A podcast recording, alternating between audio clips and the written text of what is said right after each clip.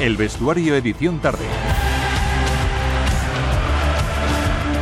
Deportes en Radio 5 Todo Noticias.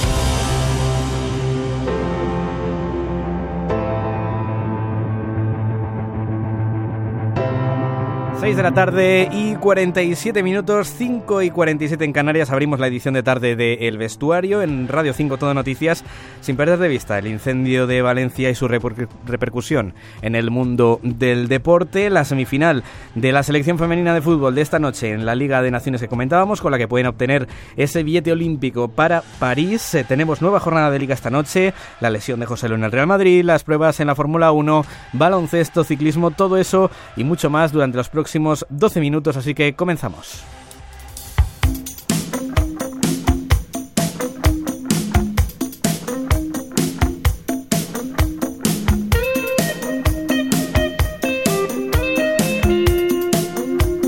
Esos tres días de luto oficial en Valencia por ese incendio de ayer en el barrio de Campanar que deja hasta este momento 10 personas fallecidas tienen su influencia en el deporte porque se han aplazado partidos de fútbol y baloncesto base, carreras populares que iban a tener lugar allí y también encuentros de fútbol profesional en primera y segunda división. Hola, Antonio Molas. Buenas tardes, así es. Por eso ni el Valencia ni el Levante van a disputar los compromisos que tenían que jugar ante el Granada y ante el Andorra respectivamente como muestra de solidaridad y afecto a las víctimas del incendio que ayer se produjo en la capital del Turia. Los dos clubes de primera y segunda división de la ciudad de Valencia habían solicitado esta mañana a la Liga el aplazamiento de sus respectivos encuentros. La Liga ha remitido el escrito a la Federación, quien a través de la jueza de competición ha tomado la decisión de aceptar la petición de los dos clubes. Además, la Liga y la Federación decretan que en todos los partidos de primera y segunda división de este fin de semana se guarde un minuto de silencio en memoria por las víctimas del incendio de Valencia. Gracias, Antonio. Mucha solidaridad, al igual que la que se transmite desde todo el deporte valenciano, desde nuestra emisora en Valencia. Nacho Marimón, adelante. Sí, buenas tardes. El deporte valenciano ha mostrado su solidaridad desde prácticamente todos los ámbitos. El Valencia Club de Fútbol, el Villarreal, el Levante, el Elche, el Valencia Vázquez son solo algunos de los clubes que han mostrado su apoyo a las familias de las víctimas. Rubén Baraja es el técnico del Valencia. Son momentos muy difíciles para todos. Hoy es un día que el fútbol pasa a un segundo plano. Hay cosas en la vida que tienen mucho más valor. Esta mañana tanto Valencia como Levante rendían un minuto de silencio al inicio del entrenamiento.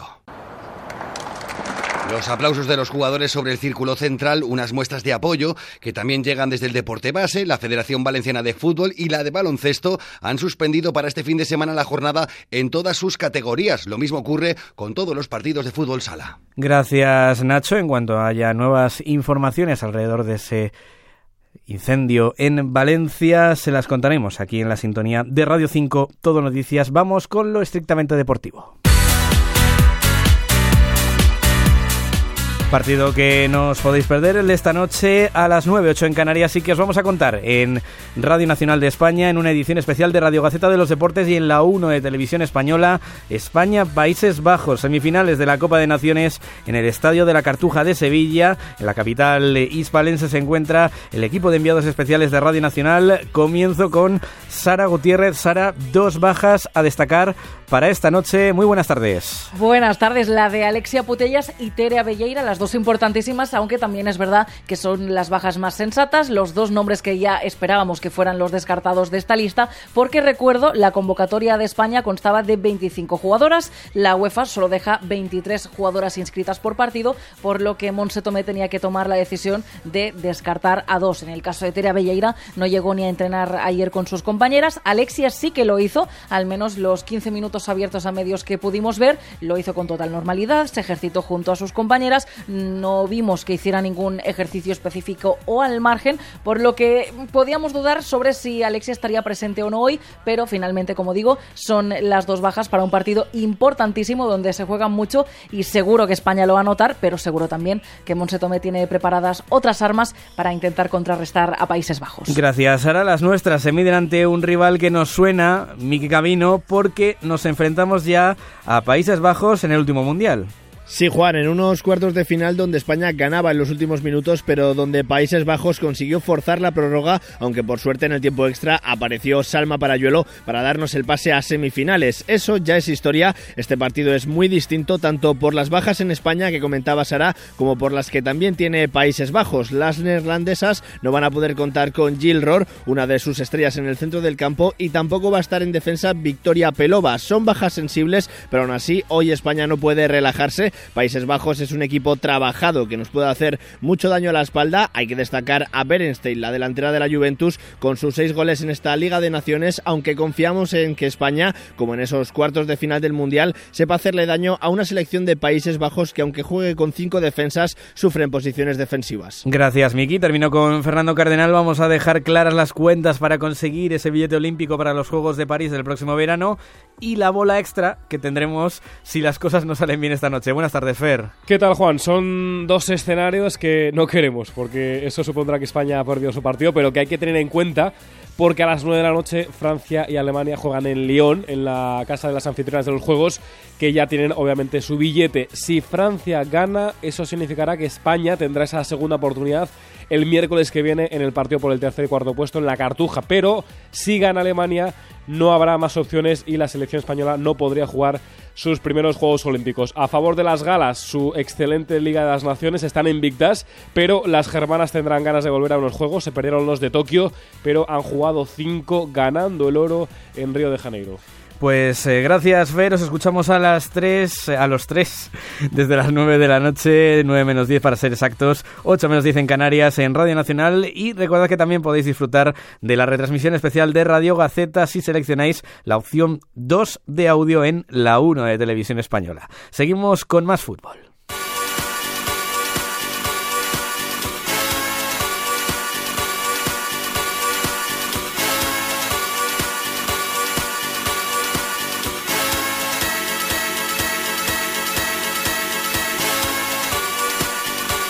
El Villarreal ya tiene su rival para la próxima ronda en la Europa League, será el Olympique de Marsella y viniendo a la competición doméstica esta noche se abre una nueva jornada de liga. A las ocho y media en segunda división en Zorrilla se van a enfrentar Real Valladolid y Real Oviedo en esa zona alta de la clasificación y media hora después en primera a las nueve Andoni Pinedo, Real Sociedad Villarreal en Anoeta. Buenas tardes. Hola, buenas. Pues sí, poco más de dos horas para que se levante el telón en esta vigésimo sexta jornada en primera división con el Real Sociedad Villarreal. Los donostiarras no ganan en casa desde el 26 de noviembre. Se han desenganchado de la pelea por la Champions y si quieren estar en Europa la próxima temporada no pueden volver a fallar ante su público. Y Manol lo sabe, da la impresión de que va a tirar de todo lo que tiene, a pesar de que el martes ante el Mallorca se va a jugar su presencia en la final de la Copa del Rey el próximo 6 de abril en el Estadio de la Cartuja. El Villarreal sigue mirando de reojo al descenso. Una victoria le haría sin duda alguna respirar más tranquilo. Muy pocos explican la situación del submarino amarillo esta temporada. Recupera la Real a Tierney y a Becker. Oyarzábal no llega a tiempo.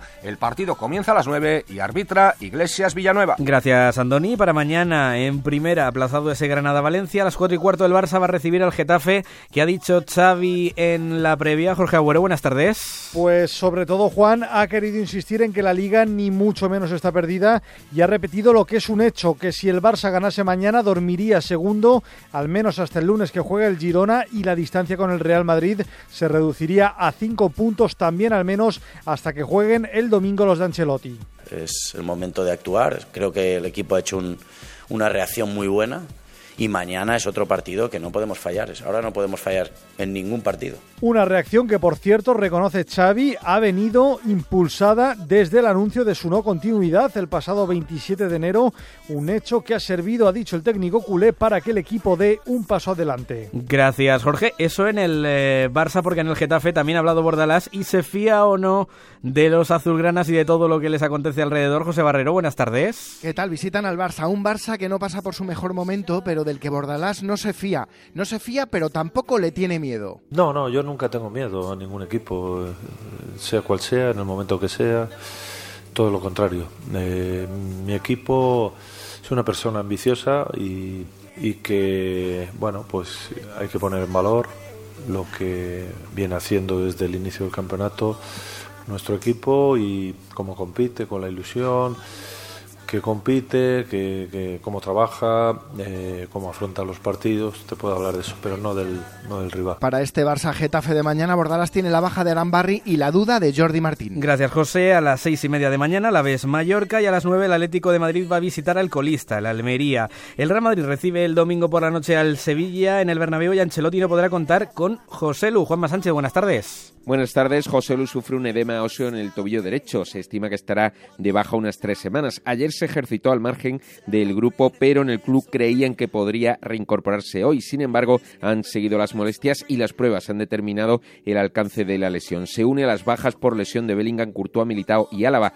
Además, están ausentes por sanción ante el Sevilla el domingo Carvajal y Camavinga. En cambio, Rudiger ha completado el entrenamiento de hoy con el grupo y gana enteros para poder jugar el domingo. Mañana, última sesión y rueda de prensa de Ancelotti. El domingo a las 9 de la noche se espera lleno en el Bernabéu para el Real Madrid-Sevilla con el homenaje a Sergio Ramos. El árbitro del encuentro será Díaz de Mera. Gracias, Juanma. Vamos con el polideportivo. Tercer y último test de Bahrein en la Fórmula 1 días antes del comienzo de la nueva temporada. ¿Cómo le ha ido a los nuestros, Iván Manzano? Buenas tardes. ¿Qué tal? Buenas tardes. Pueden estar contentos los dos españoles, aunque va a ser difícil desbancar a Red Bull esta temporada. Hoy el mejor tiempo lo ha marcado Leclerc con el Ferrari, aunque lo ha hecho con el compuesto más blando. Carlos Sainz ha sido noveno, pero con un neumático más duro y con la misma goma. Fernando Alonso con su Aston Martin ha sido octavo, solo una décima de diferencia entre ambos. Los dos con buen ritmo de carrera, pero Verstappen y Red Bull siguen en otra liga en ese aspecto. Ojalá que dentro de siete días, cuando comience el fuego real, todos estén mucho más cerca de los de las bebidas energéticas. Recuerdo que el próximo viernes hasta ahora ya estará en marcha la clasificación del Gran Premio de Bahrein, porque las dos primeras carreras se van a celebrar en sábado en Bahrein y Arabia Saudí con motivo del Ramadán. Gracias, Iván. Nos vamos. Recordad la hora, 9 de la noche, 8 en Canarias, España, Países Bajos, en Radio Nacional, la 1 y en todas las aplicaciones de RTV con el billete en juego para los Juegos Olímpicos de París. Llega el boletín. Adiós.